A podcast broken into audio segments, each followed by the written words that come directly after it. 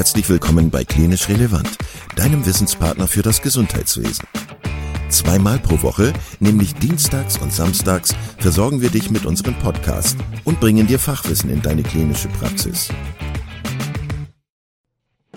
Weitere Informationen und Angebote findest du auf unserer Webseite www.klinisch-relevant.de. Viel Spaß beim Zuhören! Heute mit Jan Gregor Steenberg zum Thema juristische Fallstricke in der Notfallmedizin. Lieber Jan. Lieber Kai. Herzlich willkommen. Schön, dass du wieder da bist. Wir haben uns ja gerade auf das Du geeinigt. Ich ähm, habe das Gefühl, dass äh, das, das lockert das Ganze noch etwas mehr auf. Wir haben heute ein spannendes Thema mal wieder. Also wir haben ja eigentlich immer spannende Themen mit dir zusammen. Äh, es geht heute darum, was man ja aus medizinrechtlicher Sicht so für ähm, Fallen erleben kann, wenn man im Rettungsdienst oder in der Notfallmedizin unterwegs ist. Ähm, du bist aus doppelter Hinsicht ein ganz äh, geeigneter Gesprächspartner dazu, weil du natürlich auf der einen Seite Medizinrechtler bist, aber auf der anderen Seite auch früher im Rettungsdienst gearbeitet hast. Also äh, du hast ja auch schon deine eigenen Erfahrungen sammeln dürfen. Jetzt sage ich jetzt mal aus äh, Rettungsdienstler-Sicht. Ähm, oh. Ich selber bin äh, nicht in der Notfallmedizin tätig, das weißt du, das wissen auch die meisten Hörer. Aber zumindest habe ich natürlich von meinen Kolleginnen und Kollegen viel gehört, so an Geschichten. Weil die Ausgangssituation ist ja, äh, man denkt, ja, der Notarzt, die Notärztin, die, die fährt raus zu einem hilfebedürftigen äh, Menschen und äh, hilft denen und dann kommen die wieder nach Hause und dann ist alles gut. Also im Optimalfall. Ähm, und das ist natürlich nicht immer so, aber ja, aus medizinrechtlicher Sicht gibt es da schon auch ein paar Sachen, die da schon mal schief laufen können. Und da wollen wir heute drüber sprechen. Und ähm, ja, ich wollte dich fragen, was es da so für Fälle gibt, die dich zumindest regelmäßig als Medizinrechtler ähm, begleiten, beziehungsweise wo du Mandanten dann vertreten musst in dem Zusammenhang.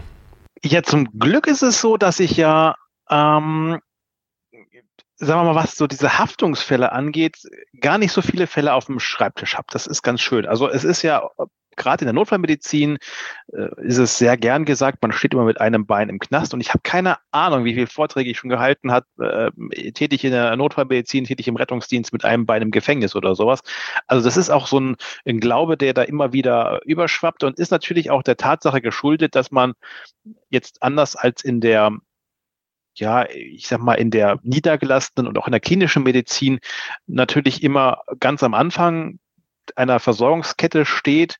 Und wenn es natürlich ein vital bedrohter Patient ist, das Ding halt auch verrutschen kann. Ne? Also Menschen sterben und äh, wenn man halt richtig schwer verletzt ist oder schwer erkrankt ist, dann stirbt man möglicherweise eben auch in den Händen der, der jeweiligen Behandler. Und wenn die dann Fehler machen, die dazu führen können, dass da jemand stirbt, dann ist es schon so, dass man da äh, tendenziell eher mal in die Haftung geraten könnte. Aber ähm, auch die Rechtsprechung kennt natürlich diese Situation und ist insoweit auch damit vertraut, dass man da in kurzer Zeit äh, einfach entscheiden muss, was passiert. Und das würdigt auch jedes Gericht. Und insoweit ist es ja ganz gut, dass nicht alle Notfallmediziner, sei es äh, ärztlich oder nicht ärztlich, ähm, dass die alle gerade zwischenzeitlich im Knast sitzen. Das kommt glücklicherweise höchst selten vor, wenn nicht ganz, ganz, ganz selten. Ich glaube, ich habe bis jetzt noch niemanden mal im Knast besucht. Also, nee, habe ich nicht. Also von daher, also entweder spricht es, spricht es für meine Tätigkeit oder ähm, es ist äh, einfach so, dass man natürlich meistens mit einem blauen Auge davonkommt, weil der Unfall, den hat man ja nicht äh, selbst verursacht. Aber klar ist auch, ähm, es ist fehleranfällig. Ne? Also Notfallmedizin, man kann halt schon sich sehr schnell von ähm, Eindrücken leiten lassen, die dann äh, schnell in eine, in eine falsche Schiene reingehen. Man muss immer wieder versuchen, diesen, diesen Patienten im Ganzen zu betrachten. Man darf nicht so sehr in diesem Schubladen denken, arbeiten. Das sind halt so Sachen, die auch immer wieder schief laufen. Also, also was halt schief laufen kann, das ist der, derjenige oder diejenige, die seit Jahren immer wieder äh, besoffen auf der Parkbank liegt. Ähm, ich, ich erinnere mich an Agathe, das war äh, die stadtbekannte ähm, Trinkerin in, in, in der Stadt, in der ich meinen Zivildienst im Rettungsdienst absolviert habe. Und äh, Agathe hat man eigentlich all, naja, jede Woche zwei, dreimal geholt. Und die war immer mit einem Tetrapack vom Aldi Rotwein voll. Also äh, oder mehrere Tetrapacks wahrscheinlich. Äh, jedenfalls war immer ein Tetrapack dabei. Und die Agathe hat, äh, war meistens wirklich einfach ein, ein Alkoholintox, aber einmal hat sie halt einen, einen fetten Apoplex gehabt und das ist vollkommen untergegangen. Und das ist halt einfach gefährlich. Ne? Dann fährst du halt wieder zu Agathe und denkst ja, ja, ist halt, holst du die Agathe. Ich, ich, ich weiß nicht, ob sie noch lebt oder nicht, keine Ahnung, wahrscheinlich eher nicht. Aber ähm, aber grundsätzlich sind das halt so Patienten, ähm, wenn man da die Schublade aufmacht, ach Gott, ja, die Agathe, ne, ähm, ist wieder betrunken auf der Parkbank und dann halt einfach nicht mal wirklich checkt, ob da mal was anderes sein könnte oder ähm, das, das sage ich dir nichts Neues äh, mit, mit dem Alkohol. Äh, hat man auch sehr schnell äh, mal ein Problem mit, mit dem Zucker. Ne? Also wenn man dann einfach nicht stickst und guckt, was da los ist, dann kann einem so ein Patient natürlich auch echt ähm, wegrutschen. Und wenn das wiederum jemand mitbekommt, ähm, dann führt das zu Problemen. Also dann kann man da schon richtig Ärger bekommen, wahrscheinlich auch zu Recht, behaupte ich mal. Ähm, es sind halt Fälle, die, die einfach nicht passieren dürften und wahrscheinlich aktuell deswegen passieren, weil das ist ja auch in aller Munde, der Rettungsdienst oder die, überhaupt die ganze präklinische Notfallmedizin, äh, ich sag mal die Notfallmedizin. Ich, ich würde es gar nicht nur auf die Präklinik begrenzen, die Notfallmedizin halt auch extrem überlastet ist im Augenblick. Das hängt ja auch damit zusammen, dass die normalen ambulanten Strukturen bei uns nicht so funktionieren und irgendwann halt ähm, dem Patienten dann ja doch so langweilig ist oder er so gestresst ist oder sagt so, ist mir egal, jetzt rufe ich bei der 112 an und sag einfach, ich kriege krieg überhaupt keine Luft mehr, ne? Und dann kommt schon jemand und die kommen dann auch und dann sind sie da und überlegen, was sie tun sollen. Und wenn man im Zweifelsfalle halt weiß, was man, welche, welche Triggerwörter man äh, in den Mund nehmen muss und äh, ein paar Kandidaten kennen die ganz gut, dann wissen die auch, wie sie ins Krankenhaus bekommen, oder wie sie ins Krankenhaus reinkommen und dann erstmal ihre Versorgung bekommen und dann werden sie halt am nächsten Tag wieder entlassen. Aber ja, so kriegen sie erstmal einen Arzt zu Gesicht, den sie ansonsten wahrscheinlich nie gesehen hätten. Das sind so Sachen, die halt einfach gerade problematisch sind. Ähm, aber um deine Frage jetzt nochmal so wirklich aufzugreifen, also so richtig, richtig Probleme ähm, habe ich immer dann oder Fälle werden immer dann problematisch, wenn Patienten ähm, eben nicht versorgt werden und nicht transportiert werden. Äh, entweder, und das ist meistens ganz besonders schlecht, weil das Personal vor Ort entscheidet, dass man den nicht versorgen muss, also sagt, nee, der hat schon nichts und wir nehmen nicht mit. Ähm, und dazu muss man einfach wissen, die die Möglichkeiten in der Präklinik, die sind schon auch begrenzt. Also ich kann natürlich einen Zwölfkanal schreiben, aber das wird niemals so toll sein wie in der klinischen Bedingung. Ne? Es ist, ist gut, man kann damit arbeiten, aber es ist halt kein klinisches Zwölfkanal-EKG. Ähm, zwischenzeitlich kann man auch recht gut äh, mit, mit dem Sono arbeiten in der Präklinik, aber es ist natürlich ein Sono in der Präklinik. Ne? Es ist halt kein klinisches Gerät, wo ich, keine Ahnung, mit äh, Farbduplex oder, wie heißt es denn? Heißt es Farbduplex? Oder irgendwas, ja. wie, wie heißt es bei euch? Farbduplex, ne? Genau, ja, also da kann ich ja ganz schön, kann ja ganz tolle Sachen einstellen und alles mögliche gucken. Diese, diese Möglichkeiten habe ich natürlich in der Präklinik so nicht. Und ähm, das ist natürlich einfach man ist eingeschränkt, man muss auch ein bisschen improvisieren möglicherweise. Und wenn ich dann halt sage, nee, du hast nichts und hinterher hat er doch was gehabt, dann ist es doof. Und ähm, das kommt eigentlich sehr, sehr häufig vor und das kann ich auch aus, aus eigener Erfahrung sagen, viele Patienten sind dann halt auch irgendwann uneinsichtig und sagen, sie wollen nicht mit.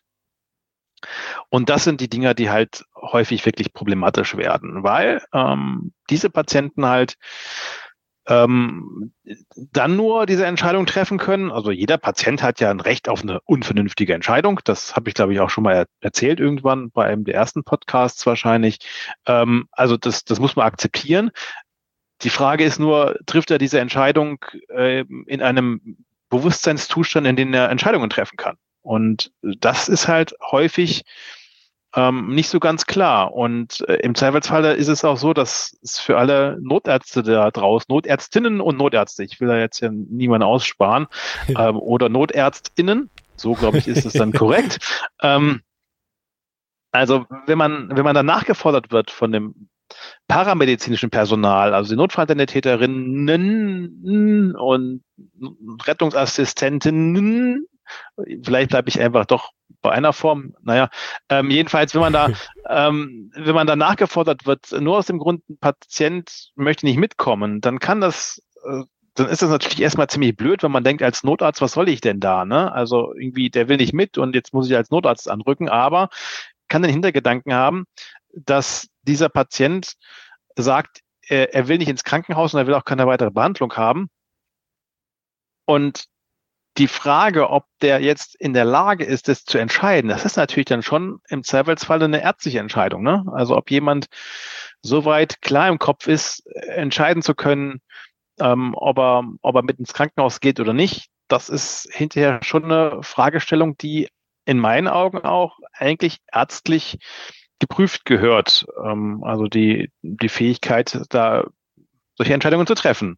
Das hat auch, auch mit dem Alter erstmal nichts zu tun, nicht zwingend. Also man kann das auch nicht an der Geschäftsfähigkeit mit 18 Jahren festmachen, sondern es ist die Einsichtsfähigkeit, um die es geht. Und die Einsichtsfähigkeit, ähm, die kann man eben sagen, die beginnt so wahrscheinlich bei 14 Jahren oder sowas. Ne? Und äh, bei, bei 16-Jährigen sagt man meistens, sind sie einsichtsfähig. Äh, Ausnahmen bestätigen die Regel. Also das ist auch kein festes Alter.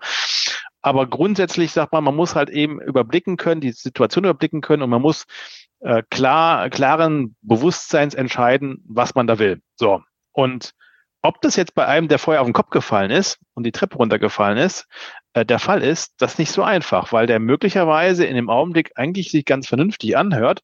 Aber es kann natürlich sein, dass bei dem irgendwo im Hirn gerade irgendwas äh, blubbert und äh, Blut einsickert und äh, der jetzt noch relativ klar sagen kann, ja, äh, alles schick, ich äh, weiß, was ich tue, möglicherweise aber schon das Bewusstsein getrübt ist, also es hört sich noch ganz gut an, aber das kannst du eigentlich noch besser erklären wie ich, ne? aber ähm, das, das kann schon so sein, dass die erstmal noch ganz vernünftig klingen, aber wenn man deren zu Hause lässt, eine Viertelstunde später sind sie mehr oder weniger weg und sind dann hinterher auch, wenn es ganz dumm läuft, am nächsten Tag tot im Bett. Und das sind Fälle, die, justiziabel werden, die wirklich unschön enden können und wo dann sowohl Rettungsdienstpersonal als auch äh, Ärzte Verfahren an die Backe bekommen. Und diese Frage, die dann im Raum steht, hat derjenige da zu dem Zeitpunkt diese Entscheidung bewusst getroffen oder nicht, die wird halt hinterher ein Sachverständiger klären müssen. Das ist wieder ein Arzt, ne? Und der kann ja nur mit dem arbeiten, also im schlimmsten Fall ist der Patient tot, der kann dann nicht mal gefragt werden, sondern er kann dann nur mit irgendeiner ähm, Dokumentation arbeiten. Und wenn die halt mau ist, und das ist leider dann echt häufig so, dass man einfach nur so eine Unterschrift unter so, einem, unter so einer Transportverweigerung hat, ja, ich verweigere eine Transportunterschrift, äh, Uhrzeit, Datum und das war's. Und wenn man nur sowas hat, dann ist halt echt doof. Also das ist richtig, richtig doof äh, oder ungeschickt. Doof ist es nicht. Es ist sehr ungeschickt und äh, hinterher für den Anwalt sehr schwer, da wieder rauszukommen, weil man einfach dann im Nachgang ja gar nicht belegen kann, wie es dem ging. Also insbesondere dann, wenn Transport verweigert wird oder eine Behandlung verweigert wird. Und das gilt jetzt aber sowohl für die Notfallmedizin wie auch für die normale Medizin. Also immer wenn ein Patient sagt, nee, das will ich nicht, dann ist es umso wichtiger, dass man den, den, die, die Umstände dieser Entscheidung sehr sauber dokumentiert. In der Notfallmedizin bedeutet das, da muss wirklich, da müssen die Vitalparameter wirklich sauber äh, im Protokoll drin stehen. Da muss eine halbwegs ordentliche Anamnese drin stehen. Es muss ganz klar ähm, dargelegt werden, dass der Patient äh, oder, oder in welchem Umstand der Patient diese Entscheidung getroffen hat. Man muss hinschreiben, dass der Patient darauf hingewiesen wurde, dass äh, er, wenn es ihm schlechter geht, auf jeden Fall wieder anrufen darf. Ne? Das, das vergessen auch viele. Also dann, dann, man muss den Leuten wirklich sagen, also auch wenn sie jetzt nicht mitwollen, das ist okay, wir raten es ihnen, aber wenn sie nicht wollen, ähm, sie dürfen jederzeit wieder anrufen. Nicht, dass sie Angst haben, beim nächsten Mal dürfen sie nicht mehr anrufen. Und wenn das aber alles nicht sauber dokumentiert ist, dann führen solche Fälle zu Problemen. Ähm, ich hab, Jan, darf ich kurz dazwischen ja, fragen? Ich, äh, du hattest vorhin ja ähm, die alkoholisierte Patientin äh, als Beispiel genannt. Wie ist das eigentlich? Also es geht ja um die Einsichtsfähigkeit. Ähm, jemand, der alkoholisiert oder intoxikiert ist, der ist ja dann eigentlich bis, also ab einer bestimmten Promilleanzahl zum Beispiel ja auch nicht richtig einsichtsfähig, richtig? Also das ist doch korrekt, oder? Ja, häufig sind sie nicht einsichtsfähig, wenn sie drunter sind, ne? Also also die, die Einsichts, also bei, bei denen beginnt die Einsichtsfähigkeit möglicherweise erst bei 1, irgendwas. Also das oder sogar mehr. Ja, verstanden. Dann, ähm, dann einigen wir uns auf einen Bereich, in dem sie ein, einsichtsfähig sind, aber dann natürlich auch wieder einen Bereich, wo es dann nicht mehr so ist. Also ähm, äh, wie ist es da? Also jetzt mal ernsthaft gefragt. Also wie würdest du ähm, oder was würdest du dem Notarzt oder der Notärztin raten bei einem Patienten, der möglicherweise gestürzt ist und der aber intoxikiert ist und der sagt, nö, nö, ich, ich will nicht mitkommen, ist alles in Ordnung. Man das aber Gefühl hat, also klar, man hat ja keine Promillemessung da vor Ort, aber man merkt, dass der stark alkoholisiert oder intoxikiert ist. Das ist doch eigentlich auch eine Situation, wo man zumindest darauf hinweisen muss oder hinwirken muss, dass der mit in die Klinik kommt, richtig? Richtig. Und dann wird's halt echt blöd. Also das ist dann, auch, also jetzt, wir haben halt häufig echt blöd und doofe Situationen. Also diese zwei Begriffe, die, die tauchen jetzt immer wieder auf, weil ähm, als Mediziner darfst du halt keine Gewalt anwenden. Also du kannst ihn erstmal nicht gegen seinen Willen ähm, in die Klinik schleppen.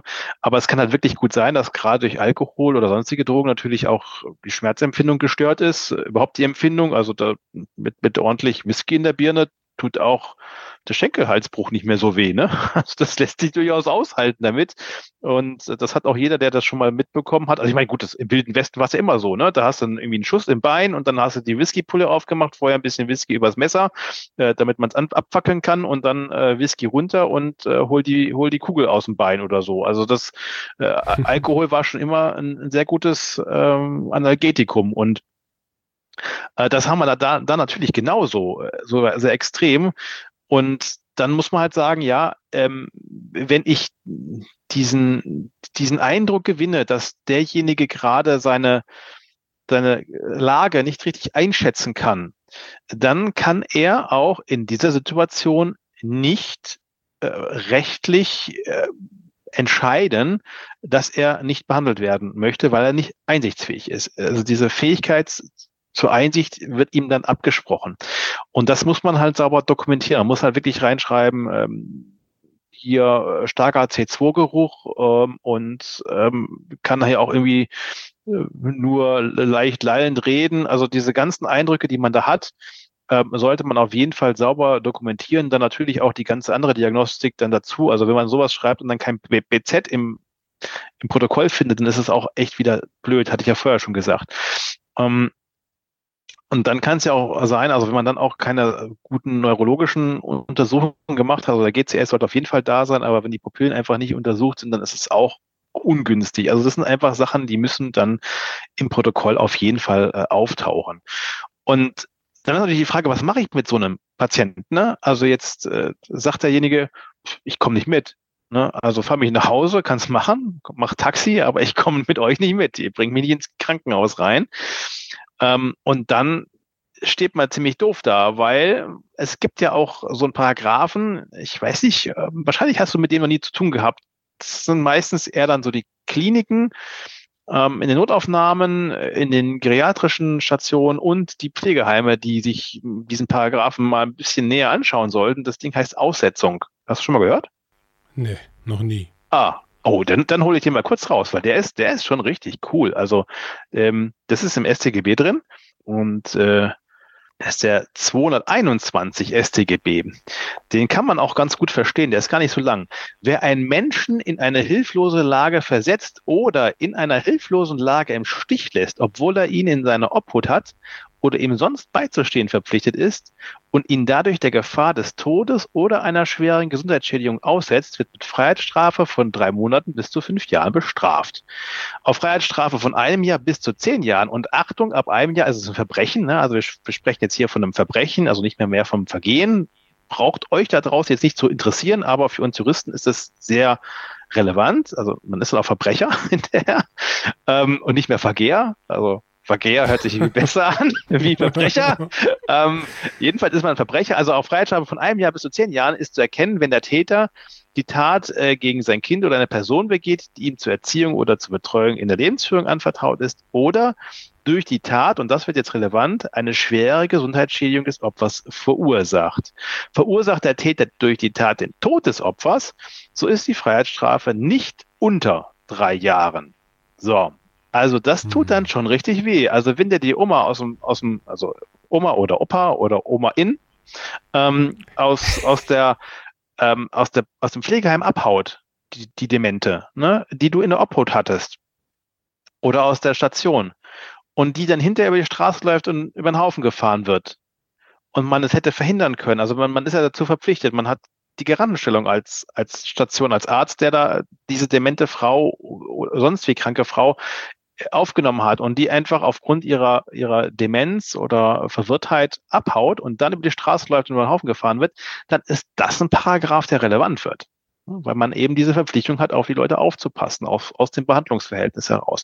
Und das gleiche Problem haben wir jetzt auch im Rettungsdienst. Ne? Also dieser, dieser Betrunkene, der da auf den Kopf gefallen ist, ähm, wenn ich den jetzt einfach laufen lasse und der hinterher tot umfällt, dann habe ich auch eine Aussetzung. Oder wenn ich äh, den über die Straße laufen lasse und ein Autofahrer den dann mitnimmt und also mitnimmt im Sinne von äh, auf die Haube nimmt, ähm, dann habe ich da auch ein Problem und dann habe ich diese Aussetzung äh, wirklich im Raum und das ist kein so ein toller pa Paragraph. Also den sollte man als Arzt, der da äh, auch mit so neurologischen Patienten und ähm, Dementen zu tun hat, den sollte man ein bisschen im, im Hinterkopf haben. Das ist auch der Grund, warum dann hinterher die natürlich auch der, der Einsatz sehr, sehr schnell, äh, sehr hm, kräftig wird, wenn so Leute abhauen. Ne? Also die da, da sieht man immer die Hubschrauber fliegen und Hundestaffeln suchen und sowas, weil eben auch diese Aussetzung wirklich im Raum steht. Also das ist kein Paragraph, mit dem man ähm, spielen sollte. Und jetzt ist die Frage, was tut man dann? Ne? Also jetzt haben wir ja ganzen Probleme aufgezeigt, aber brauchen wir irgendwie eine Lösung. Also irgendwie muss es ja auch, äh, also irgendwie kann ich jetzt ja nicht ewig warten. Also ich kann, also ja, Variante eins ist natürlich, es geht immer, ich warte, bis er so krank ist, dass er gar nichts mehr macht. Ne? Also ähm, das, das, das hatte ich mal wirklich. Ich hatte mal eine Dame, ähm, das war in der Schweiz. Äh, in, in, da habe ich ja mehr, fast noch mehr Rettungsdienst gefahren über die Jahre hinweg als in Deutschland. Aber ähm, da war das so, die, die ist die Treppe runtergefallen, so ein typischer Treppensturz. Die war eigentlich ganz, ganz schick und hatte eigentlich so, äh, sagen wir, orthopädisch keine Probleme mehr. Aber man hat also ich kann es nicht genau sagen, warum, aber bei der hatte ich ein komisches Gefühl. Und sie sagt dann auch, nee, hier ist meine Wohnung und ich gehe rein und äh, mir tut ja der Kopf ein bisschen weh, aber ich, ich würde so, ähm, die wird sich sonst äh, zu ihrem Hausarzt mal begeben, wenn sie besser werden würde, aber das wäre schon irgendwie gut. Ähm, sie hätte nichts mehr so ansonsten und ähm, hatte hatte Ass in der ähm, in der Medikation drin. Und dann habe ich dann schon auf, mit, mit Engelszungen auf sie eingeredet, ja, kommen Sie mal mit und man weiß nicht so richtig. Und jedenfalls konnte ich die nicht guten Gewissens irgendwie zu Hause lassen. Ähm, und es war dann so, dass ich noch sehr lange mit der gesprochen habe und es dann wirklich äh, auf dieser Treppe, auf der sie da saß, dazu kam, dass sie so nach 20, 15, 20 Minuten ähm, die Augen verdreht hatte und ähm, komplett kollabiert ist und dann ähm, kurze Zeit später bei uns intubiert beatmet äh, mit einer fetten SAB im, im, im Rettungswagen lag. Und das wäre natürlich so ein Einsatz gewesen, der dann richtig äh, blöd gelaufen wäre, hätten wir die zu Hause gelassen. Also einfach unterschreiben, hier gehen sie nach Hause, dann, dann wäre das wirklich ein Problem gewesen.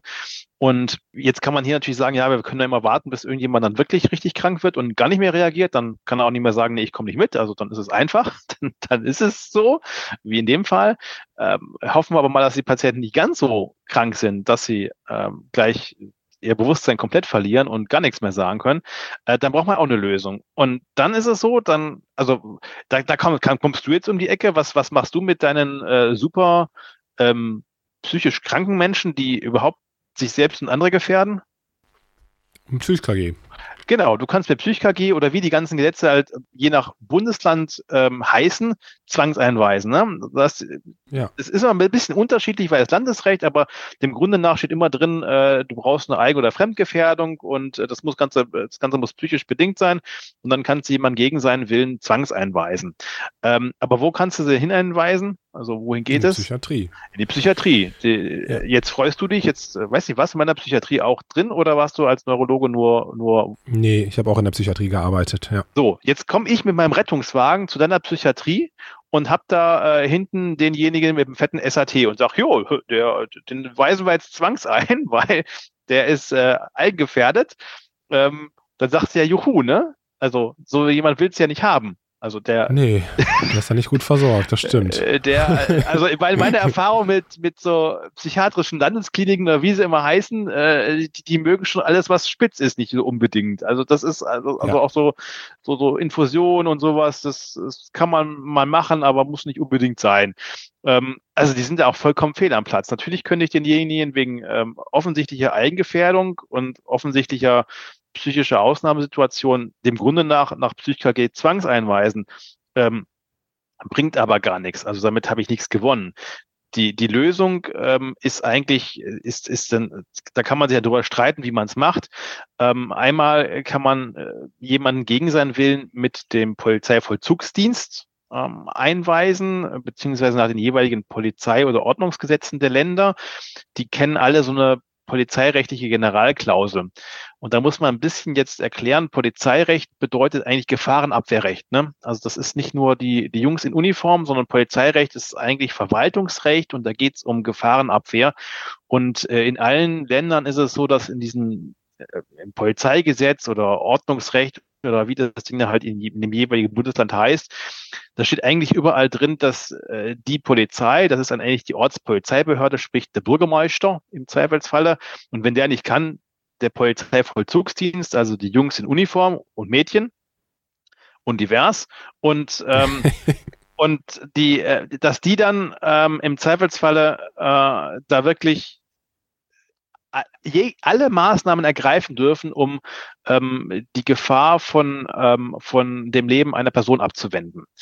Und unter dieser polizeirechtlichen Generalklausel kann man dann auch eine Zwangseinweisung in eine Klinik subsumieren. Also man kann dann hergehen und sagen, okay, ich kann mit Hilfe des Polizeivollzugsdienstes in der Nacht auch jemanden gegen seinen Willen in ein normales Krankenhaus stecken, äh, wenn klar ist, dass der Arzt auch sagt, ja, der ist eigengefährdet, äh, es geht darum, ähm, sein Leben zu schützen und offensichtlich kann er das halt gerade nicht richtig abschätzen, dann kann ich es über diese polizeirechtliche Generalklausel regeln. Äh, die andere Alternative ist immer über das Betreuungsrecht, ne, dass ich da halt auch sage, okay, ähm, ich, ich muss, brauche eine Entscheidung, und zwar eine sehr schnelle vom Betreuungsgericht, dass der gerade nicht in der, in der Lage ist, äh, seine Entscheidungen zu treffen.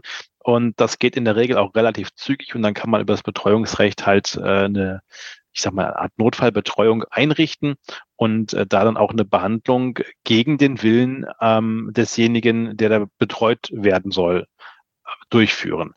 Also es geht, man kriegt die dann auch äh, ins Krankenhaus rein, auch gegen ihren Willen, aber da muss natürlich am Anfang immer dran stehen, dass der Arzt äh, sagt, ja, der ist halt eben nicht mehr Herr seiner Sinne, zumindest nicht so weit ähm, in der Lage zu entscheiden, was mit ihm oder seiner Gesundheit passiert, sodass man sagen kann, es ist krankhaft. Ne? Das ist also nicht mehr frei. Der, der freie Wille hatten wir es auch schon mal drüber. Das ist, äh, ja.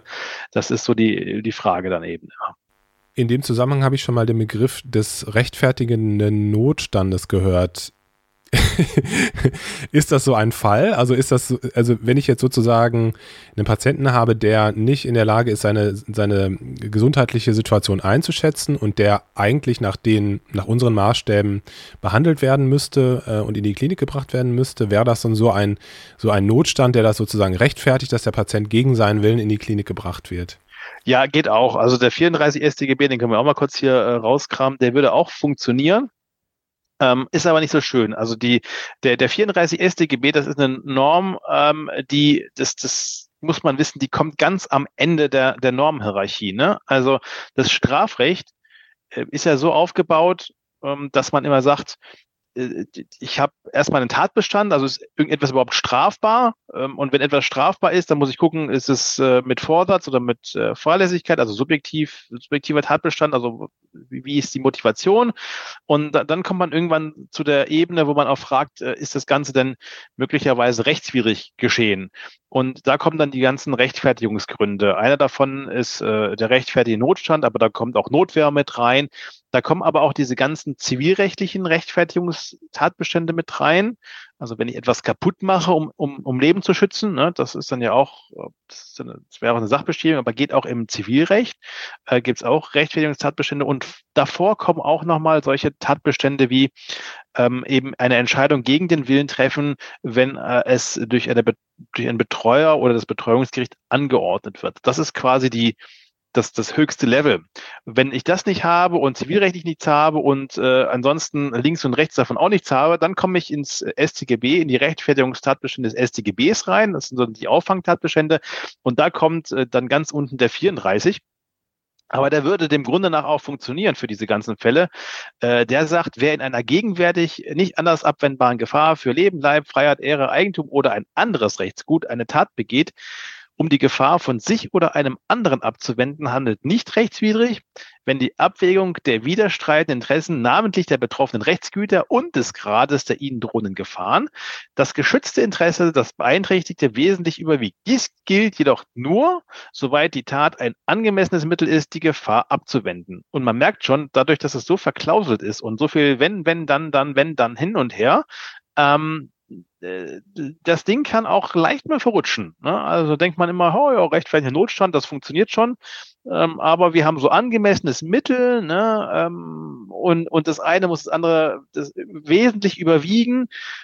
Das kann dann schon, also das ist ganz klar, ja, äh, Freiheit gegen Leben. Ne? Also wenn ich sage, ich muss dich gegen deinen Willen ins Krankenhaus bringen, äh, ansonsten stirbst du, da ist sicherlich der, der Schutz des Lebens das höhere Gut, was es zu schützen gilt. Aber dann gibt's auch Sachen, die dann gar nicht so einfach sind. Und was zum Beispiel, äh, ja, sind wir wieder beim Rettungsdienst, ähm, was zum Beispiel ein Trugschluss ist, ist zum Beispiel die Nummer mit dem BTM. Ne? Ähm, Betäubungsmittel sind bislang nicht durch den Rettungsdienst, durch das Rettungsdienstpersonal, durch das paramedizinische Rettungsdienstpersonal ähm, mal, mal eben so zu applizieren. Ne? Ähm, weil ähm, das Betäubungsmittelgesetz relativ klar sagt, Betäubungsmittelgabe ausschließlich durch den Arzt. Das, das steht da fest drin, das ist auch nie geändert worden. Und ähm, man sagt eigentlich auch, hätte der Gesetzgeber das ändern wollen, hätte er es schon längst getan. Ähm, und dann, äh, was ist das Beste, um, um einen Verstoß jetzt ähm, nicht mehr rechtswidrig machen zu lassen? Also was, was kann man eigentlich immer hervorziehen? Ähm, bei dir als Arzt auch, wenn du jetzt ähm, da die mit den Nadeln in die Hand reinstichst, ne, um da zu gucken, ob die Nerven so richtig, wie, wie nennt man das, ob die Nerven so richtig äh, funktionieren, da kann man doch mit so zwei Nadeln gucken, ob das dann da durchläuft, oder? Bei den Nervenbahnen. Äh, ja, also man kann die Elektroneurographie machen, man kann also mit, mit Strom sozusagen die Nerven durchmessen, aber du meinst jetzt im, im, im, äh, im Notfallsetting? Nee, nee, nee, genau bei dir. Also du, du hast so jemanden, der sagt, äh, hier bei meiner Hand, der, der, der Daumen funktioniert nicht mehr richtig und dann musst du ja testen, ob das irgendwie ein, abgeknickter Nerv oder sowas ist, ne? Ja. Und, und haust da diese zwei Nadeln rein, das tut ja weh, ist eine Körperverletzung, hatten wir auch schon mal. Und jetzt ist, ja. genau, also das machst du mit dem und ähm, äh, warum, warum bist du hinter nicht im Gefängnis? Also was ist nochmal der Hauptgrund? Das hatten wir, glaube ich, letztes Mal oder sowas. Also warum, warum ähm, ist es in der Regel so, dass, dass derjenige ähm, ähm, kein, also dich, dich nicht strafrechtlich belangen kann? Weil der Patient eingewilligt hat in die ganze Geschichte. Ganz genau. Das, damit hast du nämlich, das ist eigentlich schon ein ganz toller Rechtfertigungsgrund. Also die Einwilligung ist deutlich besser wie der rechtfertigte Notstand. Ähm, Jetzt ist das Problem bei der BTMs, also wenn jetzt ein Nichtarzt BTMs appliziert, da kann der Patient sagen, ja, gib mir BTMs so viel wie du willst, ähm, der kann da nicht einwilligen, weil, weil das Rechtsgut, um was es geht, bei dem Betäubungsmittel ist die sogenannte Volksgesundheit. Da kann er zum Beispiel gar nicht sagen, ja, da kannst du mir ruhig BTM geben. Ähm, das ist ein Rechtsgut, das ist kein Individualrechtsgut. Da kann der gar nicht drüber bestimmen zum Beispiel. Ne? Also das, das, fällt dann schon weg. Da bleibt dann eben hinter nur der rechtfertigende Notstand. Und da ist es dann schon schwierig. Ne? Also ähm, äh, klar, wenn er jetzt wirklich schwerst verletzt ist und dringend oder sagen wir mal ein schwerer, ein schwerer Vorderwand-Hinterwandinfarkt, ähm, da brauche ich Morphium ja nicht nur wegen der Schmerzmedikation, sondern insbesondere auch um, um den Preload zu senken, ne? also um einfach äh, den, den Druck vom Herzen zu nehmen. Und ähm, äh, da ist es dann wirklich ein wichtiges Medikament und das hilft dann auch sicherlich, dieses Leben zu schützen. Und da ist dieser Lebensschutz sicherlich höher wie ähm, wie dieser Verstoß gegen das Betäubungsmittelgesetz beziehungsweise die Betäubungsmittelverschreibungsverordnung. Und äh, da könnte ich, glaube ich, guten Gewissens sagen, ja, da kann ich es applizieren. Aber wenn es wirklich nur darum geht, reine Schmerzen zu nehmen, ne, jemand hat einfach einen Haxen gebrochen, ähm, dann ist es schon schwer äh, zu sagen, hier, ich habe dieses sehr, sehr hohe Schutzgut Volksgesundheit, also man will diesen, diesen äh, Umgang mit den Betäubungsmitteln wirklich sehr stark reglementieren und man hat bewusst nicht äh, reingeschrieben, dass auch dritte Betäubungsmittel verabreichen dürfen. Das hätte man ja längst mal machen können als Gesetzgeber. Ähm, und äh, ob man dann halt sagen kann, okay, der braucht jetzt Fentanyl, Fentanyl ähm, der bräuchte, also der könnte möglicherweise auch mit Kitternest ganz gut leben. Und das ist sowas, wo man sagen muss, ja, äh, da, da wird es schon enger. Also da ist dieser rechtfertige Notstand, da, da, ist diese Waage, um die es immer geht, nicht mehr ganz so klar auf der einen Seite. Äh, und es ist schon ein bisschen nicht mehr so schön. Also es wird wahrscheinlich noch gehen, aber es ist halt einfach nicht mehr so schön und deswegen ist der rechtfertige Notstand eigentlich nicht das Allertollste, was man so aus der juristischen Tasche zücken kann, weil er einfach so sehr viele kleinere Wenn, Wenns und Abers drin hat, die dann im Zweifelsfalle schwierig sind. Und es ist halt, und das ist das Problem, ähm, über diesen Paragraphen, ich habe jetzt nicht nachgeguckt, aber wenn man den im, im Kommentar, im juristischen Kommentar nachliest, ähm, je nach Kommentar geht, geht die Kommentierung über wirklich 30, 40 Seiten hinweg. Ne? Also der ist in viel, in, in dem, im Detail hochkomplex und sehr umstritten und wird leider sehr, sehr häufig einfach mal so wie die rote Karte beim Schiri aus der Tasche gezogen. Oh, oh rechtfertige Notstand, dann machen wir das mal. Ähm, äh, das, so habe ich das erlebt, ja. ja. Ja, genau. Also das ist, das ist sehr leicht gesagt, aber ob das dann wirklich so funktioniert, äh, das ist dann schon ein bisschen schwieriger und im Einzelfall recht komplex. Ich, ich würde aber weil das habe ich extra rausgekramt, ähm, ganz kurz noch einen, einen kleinen Fall machen. Nicht, dass es nicht zu lang wird und alle Leute jetzt hier denken, boah, ey, so viel Gelabers wieder. Ähm, darf ich, ja? Jan, darf ich da einmal zwischengrätschen? Auf jeden Fall den Fall gleich, aber lass uns noch mal ganz kurz bei dieser Dichotomie bleiben. Also angenommen, wir fahren zu einem Patienten, also ich bin jetzt der Notarzt, also was ich nie hoffe, dass in, in der Realität, dass das passieren wird. Oh. Also für den Patienten meine ich jetzt. Jedenfalls ist ähm, ein netter Notarzt, ist auch schon viel wert. Also das, das ist nett, Dankeschön, dass du das sagst. Nein, angenommen, ich bin Notarzt, ich fahre zum Patienten und äh, es gibt jetzt diese zwei Fälle. Entweder ich stelle fest, der Patient ähm, äh, muss gar nicht in die Klinik, der hat nichts aus meiner Sicht. Oder die Situation, ähm, der Patient ist aus meiner Sicht behandlungsbedürftig, muss in die Klinik, müsste weiter abgeklärt werden, aber der Patient möchte nicht. Was würdest du konkret nochmal, um das so ein bisschen zusammenzufassen, was würdest du konkret dem Notarzt oder der Notärztin, also was würdest du konkret mir empfehlen zu tun, damit ich möglichst, ähm, möglichst keine Probleme bekomme, falls da was äh, schief läuft? Also erstmal natürlich echt sauber dokumentieren und ähm, das Beste ist eigentlich zu versuchen und das ist sicherlich das Mittel der Wahl, ähm, auf der kommunikativen Ebene den Patienten zu überzeugen. Ne, also wirklich versuchen, passen, äh, passen Sie auf, ähm, Folgendes ist passiert, das können Sie im Moment noch gar nicht so richtig abschätzen. Wir verstehen Sie, wir wollen Ihnen nichts Böses. Wir wollen Ihnen auch nur helfen und äh, wir würden uns, also wir würden Ihnen jetzt vorschlagen oder, oder wir sehen es nur so als, als einzige Möglichkeit an. Man muss auch sagen, es, es gibt keine Alternativen. Ne? Es ist mal schwierig, wenn man Alternativen aufzeigt, sondern man muss auch sagen, also es ist alternativlos, wir müssen jetzt ins Krankenhaus fahren, weil wir müssen jetzt einmal eine Bildgebung bei Ihnen machen. Wenn äh, sich bei ihrem Kopf nichts zeigt oder beim anderen Organ oder das Labor in Ordnung ist, dann wird das Krankenhaus sie nicht länger, als es notwendig ist, äh, da behalten. Die haben sowieso äh, keine Betten übrig. So, ne? Also das kann man, kann man ja wirklich auch so sagen und sagen, äh, wir müssen das wirklich jetzt einmal abgeklärt haben und wir wollen das nur zu ihrem Besten. Ähm, meine Erfahrung ist, dass einige darauf anspringen, äh, viele, die halt sonst wie äh, weit das weg sind, dann häufig auch nicht mehr, wobei dann da die Frage ist, ob man da bereits schon dann wieder so, so schräge Vögel hat, dass man die sowieso nicht behandeln kann, sondern dass man schon am Zeitpunkt vorher möglicherweise die uniformierte Polizei hinzugezogen haben muss, äh, aus, aus Selbstschutzgründen. Ne? Das kann durchaus sein. Äh, wenn, wenn man dann wirklich jemanden hat, der so renitent ist und äh, aus eigenen Gesichtspunkten, also aus, aus ärztlicher Einschätzung ähm, aber behandelt werden muss und seine Situation falsch einschätzt, und das medizinisch bedingt falsch einschätzt, also nicht nur, weil er dumm ist, sondern weil er einfach ähm, das falsch, falsch einschätzt aufgrund einer ähm, ja, Intoxikation, ähm, einer Blutung, was auch immer.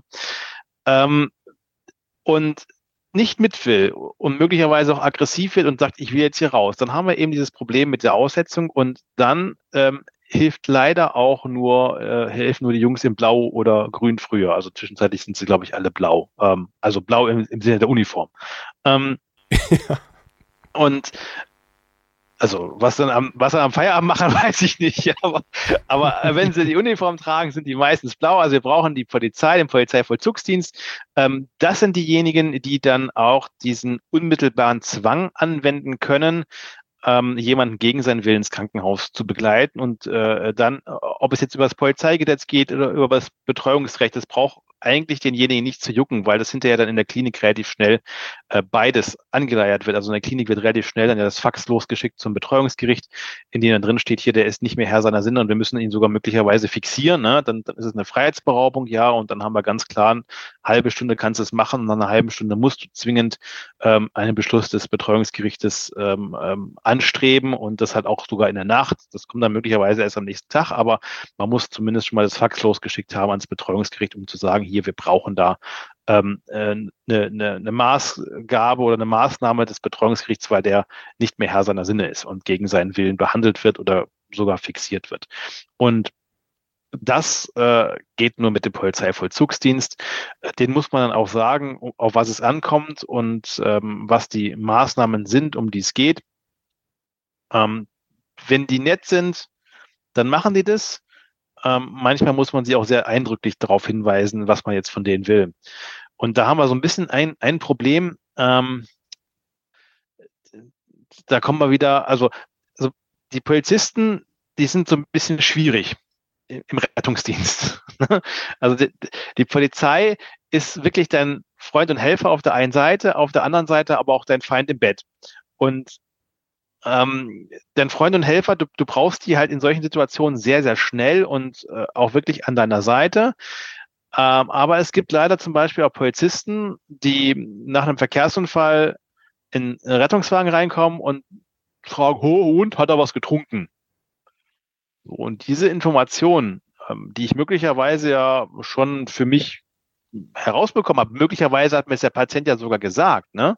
Das sind ja Informationen, die für uns sehr wichtig sind. Ob jemand im Sekundenschlaf gefallen ist oder aufgrund von Alkohol äh, gegen, gegen den Baum oder schlimm, im schlimmsten Fall über ein Kind drüber gefahren ist oder sowas. Also kann ja sehr dramatisch sein sogar. Äh, aber diese Information unterliegt natürlich grundsätzlich der Schweigepflicht. Das darf ich jetzt dem Polizist nicht sagen. Ähm, und das ist dann manchmal so, dass die Polizisten das auch nicht so ganz verstehen und man denen erklären muss, ja, also ich hab, hab bitte Verständnis da, dafür. Also man tut sich in der Regel ja auch mit der Polizei in der in der Blaulichtszene. Ähm, darf ich dir nicht sagen, wenn du es wissen willst, dann äh, kennst du ja die Maßnahmen, die du jetzt zu ergreifen hast, um es herauszubekommen. Aber äh, bitte hab Verständnis dafür, dass ich dir nicht sagen darf. Und wenn man da natürlich zu, zu grob zu denen ist, dann sind sie beim nächsten Mal nicht so nett, wenn man sie braucht. Und man muss da so ein bisschen ähm, ja ein, ein kollegiales Miteinander und äh, Verständnis füreinander aufbringen, so dass man dann jeweils nicht der Gelackmeierte ist. Also Polizei äh, aus dem Rettungswagen zu schmeißen, was man im Grunde nach kann, weil man hat das Hausrecht da. Ne?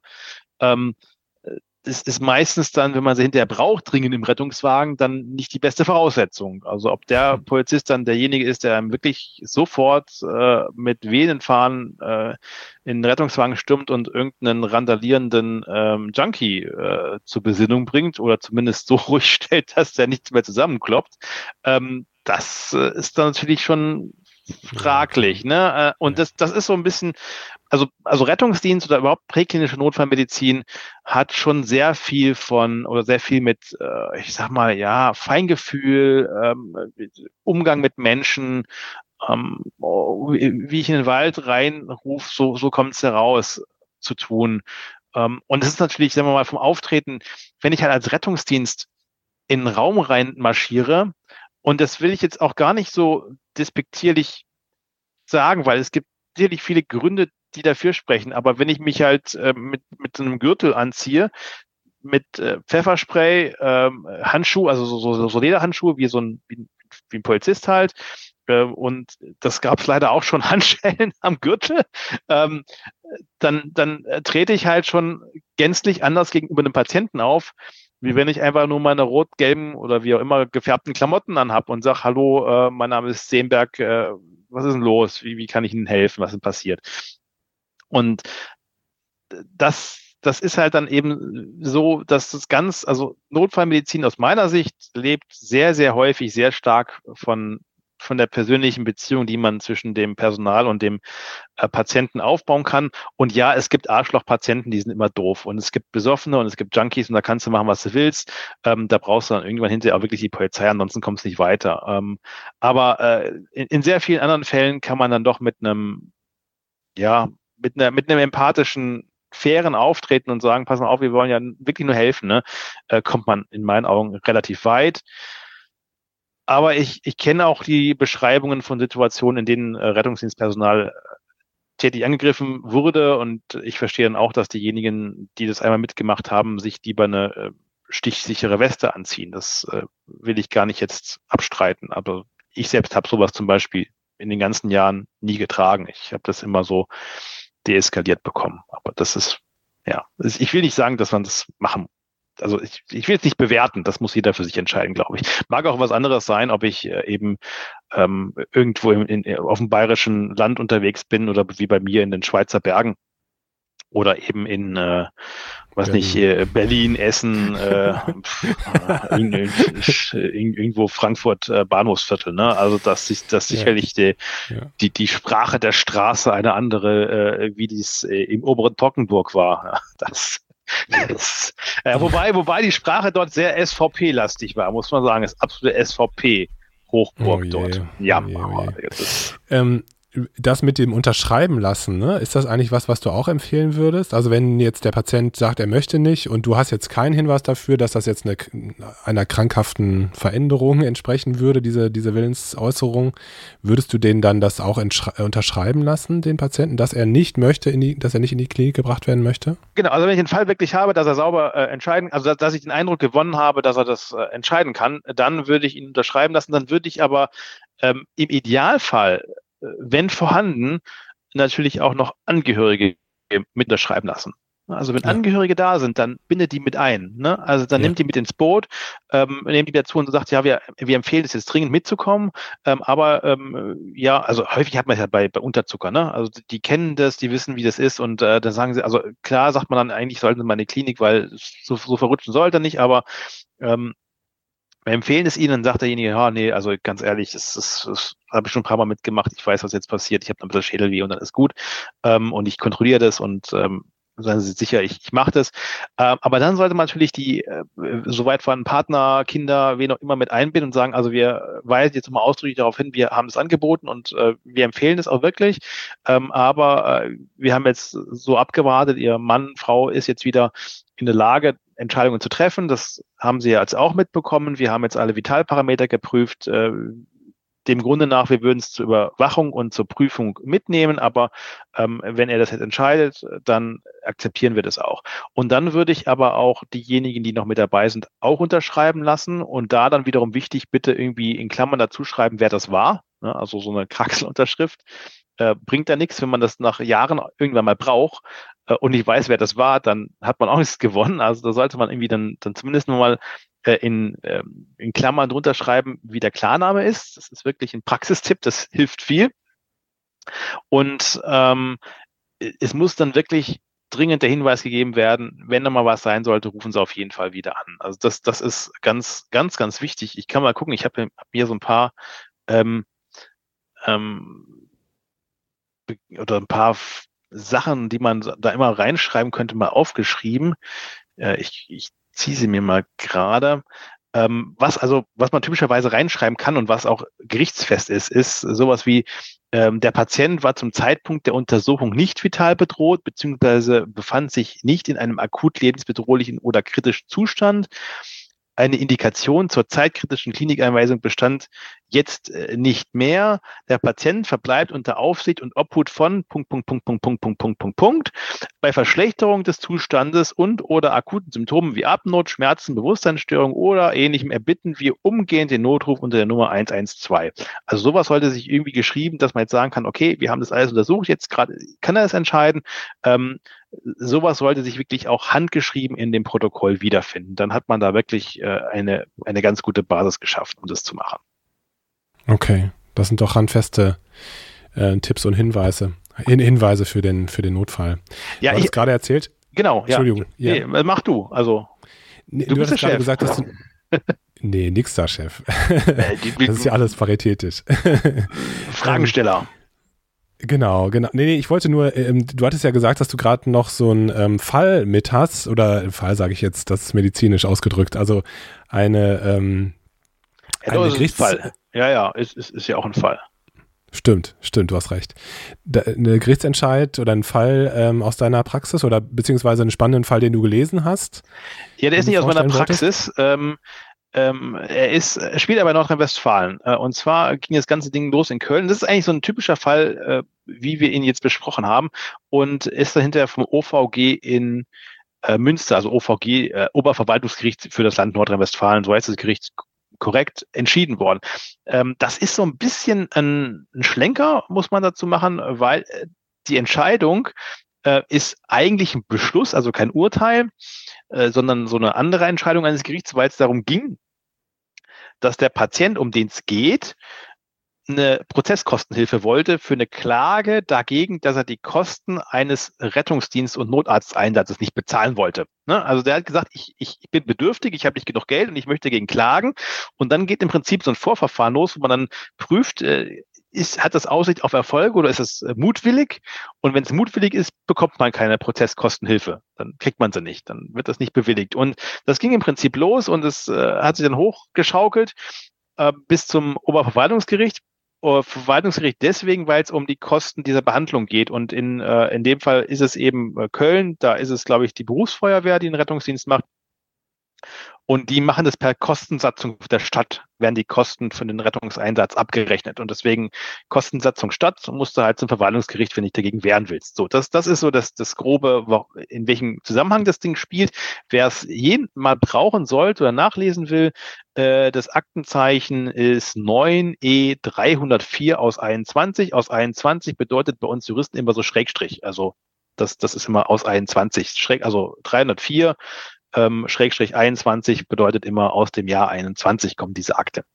Und ähm, was da passiert war, ist, dass einer mit dem Fahrrad unterwegs war und äh, wohl, ja, das war 2019, war 2019, also 21. April 2019, war das nicht dieser Hammer Sommer 2019? Weiß es gar nicht mehr. War das Boah, der? ich habe da so ein schlechtes Gedächtnis, was das betrifft. Also ja, aber nehmen wir das einfach mal an, oder? Also es war jedenfalls warm. Der war mit seinem Fahrrad unterwegs ähm, und äh, hat ein paar Kölner, was ist denn in Köln? Gibt es in Köln Berge? Ich weiß gar nicht. Kölner, nicht, nicht Kölner Hinterland, was kommt denn da? Siegerland, oder? Siegerland. Also im Siegerland ist er irgendwo in der Gegend rumgefahren oder so.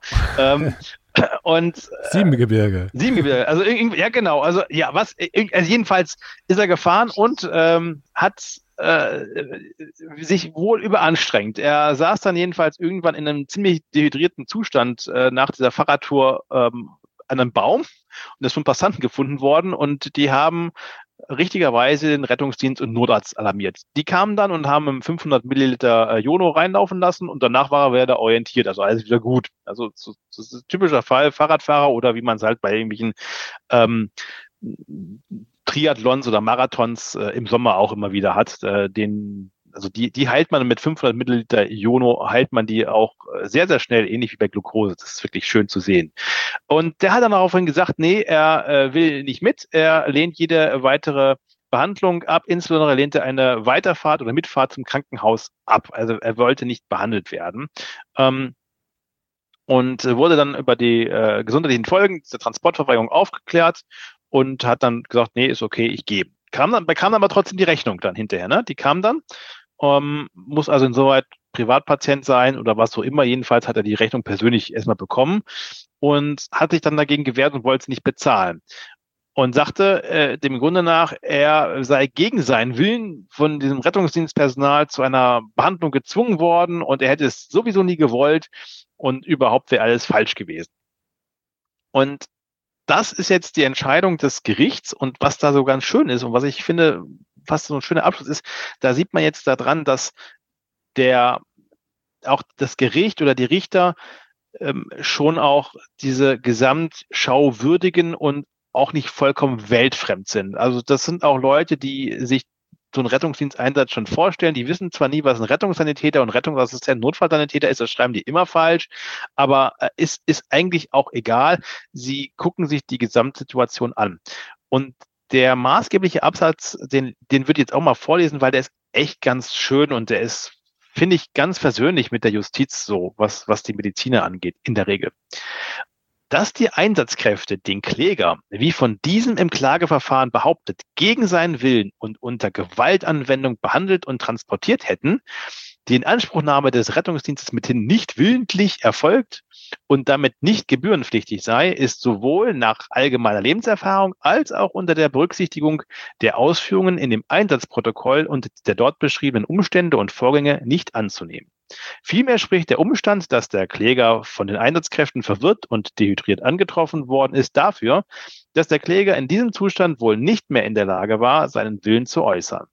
Das von der Leitstelle koordinierte Ausrücken der Einsatzkräfte sowie die anschließende Behandlung des Klägers bis zur Wiedererlangung seiner Orientierung dürften jedoch sowohl seinem objektiven Interesse als auch seinem mutmaßlichen Willen nach Beurteilung eines unabhängigen Beobachters, als auch dem in Paragraph 1 Absatz 2 Satz 1 Gebührensatzung in Verbindung mit Paragraph 2 Absatz 2 Rettungsdienstgesetz Nordrhein-Westfalen normierten Zweck des Rettungsdienstes entsprochen haben. Im Übrigen ist nach den bislang vom Kläger unwidersprochen gebliebenen Angaben der Beklagten, also des Rettungsdienstes im Klageverfahren, die Behandlung des Klägers mit dessen Einlegung erfolgt, vergleiche Seite 2 der Stellungnahme, Nachdem der Kläger nach Wiedererlangung der Orientierung dann geäußert hat, nicht weiter behandelt und transportiert werden zu wollen, haben die Einsatzkräfte dem geäußerten Willen des Klägers entsprechend die Behandlung und Weiterfahrt abgebrochen. In diesem ganzen Zusammenhang äh, wurde also festgehalten, dass er da auf jeden Fall diese Gebühren zu bezahlen hat, weil dieser, ähm, weil diese Maßnahmen korrekt waren und ähm, man sieht sehr schön, dass solche Argumente wie, das war gegen meinen Willen und äh, das wollte, das, ich bin zwangsbehandelt worden oder sowas, auch bei Gericht einfach nicht durchbrechen können und äh, einem Richter nicht klar machen, dass das so gewesen sein kann, sondern der guckt schon auch und sagt dann äh, nach allgemeiner Lebenserfahrung, also der Rettungsdienst, der äh, hat ja was Besseres zu tun, wie in der Gegend rumzufahren und irgendwelche dehydrierten Leute aufzusammeln und aufzupäppeln, sondern wenn die gerufen werden, dann wird es schon so gewesen sein. Und insoweit kann man sagen, wenn man das beachtet und eben sauber dokumentiert, das ist ja auch in diesem, in dieser Entscheidung sehr klar ausgeführt, dass äh, man einfach äh, schön hinschreiben muss, was da war. Wenn man das so macht, dann ist man wirklich auf einer sehr guten, sehr rechtssicheren Seite. Das kann nicht bedeuten, dass man immer hundertprozentige Rechtssicherheit hat. Aber dieser alte Spruch, wer schreibt, der bleibt, ähm, das hat natürlich schon was und äh, wird in solchen Entscheidungen ja auch wieder aufgegriffen. Und wenn man eben da nicht sauber dokumentiert, dann kann einem das zum Verhängnis werden. Aber so ist es eine schöne, finde ich, Entscheidung der, der Gerichte, die dann auch zeigt, dass man auch in der Notfallmedizin, aber auch ansonsten in der Medizin nicht so ganz alleine gelassen wird von den Gerichten in aller Regel. Ja, das ist auf jeden Fall ein schönes Schlusswort, weil ähm, die ganzen, den ganzen Staub, den wir jetzt hier aufgewirbelt haben, der vermittelt einem natürlich auch so ein bisschen das Gefühl, ja Mensch, äh, ich habe da äh, unheimlich viel äh, Fallen, in die ich tappen kann. Ähm, grundsätzlich ist das natürlich nicht so. Ähm, aber ja, ich meine, ich glaube, wenn man das befolgt, was du gerade gesagt hast, dass man gut dokumentiert, dass man äh, versucht, den, den, Patienten zu, zu überzeugen, ähm, ja, mit einfühlsamen Worten, soweit das geht, wenn man mit den Angehörigen spricht, wenn man die mit einbezieht, ähm, ja, dann, dann kann eigentlich nicht so viel passieren. Das ist wahrscheinlich in der Gesamtmedizin so, ne? Also ich glaube, das kann man ja. übertragen es ist halt in, in, in der Notfallmedizin sind es immer Ausnahmesituationen. Das ist ja das Krasse, ne? Also das, das ist ja das, ja. was ja was leider auch viele, viele in der Notfallmedizin leider vergessen. Dieses, äh, ja, ist halt ein Apoplex, ne? Also das, das ist einer von vielen. Das ist wirklich eines der aus Rettungsdienstsicht betrachtet einfachere Notfallbilder. Die, die, die, die, das ist jetzt nichts so hochkomplexes, ne? Das ist, das ist, also es ist was hochkomplexes, aber das hast du wirklich tagtäglich und kennst es und ähm, machst es, aber in der Situation ist natürlich für, diesen Menschen und für die Familie, das ist äh, einschneidend, wenn nicht gar e extremst lebensverändernd. Und äh, das muss man sich halt immer wieder auch, finde ich, vor Augen führen. Also diese, äh, was man als Notfallmediziner tagtäglich hat, ist halt für andere, für den, für den Patienten möglicherweise das Ende seines bisherigen Lebens, so wie es war. Ne? Und, ähm, und das ist, glaube ich, wenn man sich das auch immer wieder vor Augen führt, dann hat es vielleicht auch so ein bisschen, führt so ein bisschen mehr Empathie für den Patienten. Und ich glaube, dass man damit mit, mit so ganz wenig, ähm, ich fühle mich in die Situation rein, ähm, viel Gutes tun kann. Das geht leider eben häufig im, bei dem 14. Einsatz bei zwölf Stunden Schicht äh, irgendwann mal verständlicherweise es ist schwer, ähm, das, das äh, immer aufrecht zu erhalten, aber ich glaube, dass das schon so die Kunst ist von dem von dem Job hauptsächlich auch. Ja. Hast du absolut recht. Ja. Das dürfte mit Abstand äh, unsere längste Folge gewesen sein, die wir heute aufgenommen haben. Aber ich glaube, das ist ein Thema, das äh, einfach ganz viele Aspekte, ähm, wo es notwendig ist, ganz viele verschiedene Aspekte zu beleuchten. Und deswegen äh, ist das, glaube ich, auch vollkommen gerechtfertigt. Also äh, und es war ja auf keinen Fall langweilig. Also ich habe äh, auch äh, heute dir wieder sehr gerne zugehört. Ähm, du hast viel, viele Beispiele gebracht. Also vielen Dank dafür. Vielen Dank, dass du so viel erzählt hast. Und äh, ja, habe ich dir gerade das Wort abgeschnitten. Ich weiß nicht, du wolltest noch gerade was sagen. Ja, wir müssen trotzdem immer noch das Thema der, der Jugendlichen angucken in der Medizin. Das, das steht immer noch aus. Das habe ich letztes Mal schon gesagt. Also gesagt, lass uns mal die Notfallmedizin angucken. Ähm, zur Notfallmedizin kann man auch noch ganz, ganz viele andere Sachen sagen. Aber wir müssen irgendwann mal nochmal die, die Jugendlichen angucken. Also äh, was ist eigentlich mit Kindern? Äh, wer darf für Kinder entscheiden? Wann, wann kann ein Kind selbst entscheiden? Äh, wann, wann Behandlungen äh, du, gemacht werden können? Einfach. Und, und was was ist mit Verdacht auf Kindesmisshandlung und sowas. Also das sind ja, ja. so Sachen, die dann auch wieder echt total schwierig sind. Und ich glaube, wenn man jetzt nicht damit tagtäglich zu tun hat, sondern mal dazukommt, ist so eine Situation, das kann ja auch dir passieren. Ne? Also auch bei dir ja. kann ja aufschlagen, ähm, in der Neurologie auch mal, ähm, die dann, äh, was, was wo man denken könnte, okay, der ist jetzt nicht nur die Treppe runtergefallen, ne? Ja. Äh, oder auch möglicherweise äh, psychisch so auffällt, dass man sagt, okay, vielleicht findet da auch in dem Bereich eine Misshandlung statt. Und ich finde, dieser Bereich äh, Kinder, Jugendliche in, in der Medizin ist, so, sollten wir auf jeden Fall mal besprechen, was man da dann machen kann, wo es Hilfeangebote gibt und was natürlich eben den Kindern zugestanden wird und wann man zwingend die Eltern braucht und ähm, ob immer nur die Eltern, ein Elternteil oder wer immer dann gefragt werden muss, was man machen darf. Weißt du was, dann nehmen wir uns das einfach für die, für die, für die nächste Folge vor und ähm, ja, gehen das Thema gerne an. Also das finde ich auch spannend. Sehr Jan, cool. tausend Dank. Ähm, Sehr gerne. Und äh, ja, es hat wie immer Spaß gemacht und ähm, wir hören uns definitiv wieder, hoffe ich. Sehr gerne, ja. Schöne Grüße wieder in die ganze Nation und äh, ich hoffe, ich äh, habe hier niemanden allzu sehr erschlagen mit meinen juristischen Einschätzungen. Aber wenn, wenn man auch was, also das wäre ja auch so ein Angebot, das können wir auch mal machen. Ne? Also wenn irgendjemand mal was wissen will, also irgendjemand mal eine Idee hat, was er unbedingt mal, äh, es gibt keine dummen Fragen, aber irgendwas Juristisches mal wissen will, ähm, dann äh, schreibt es doch auch einfach gerne.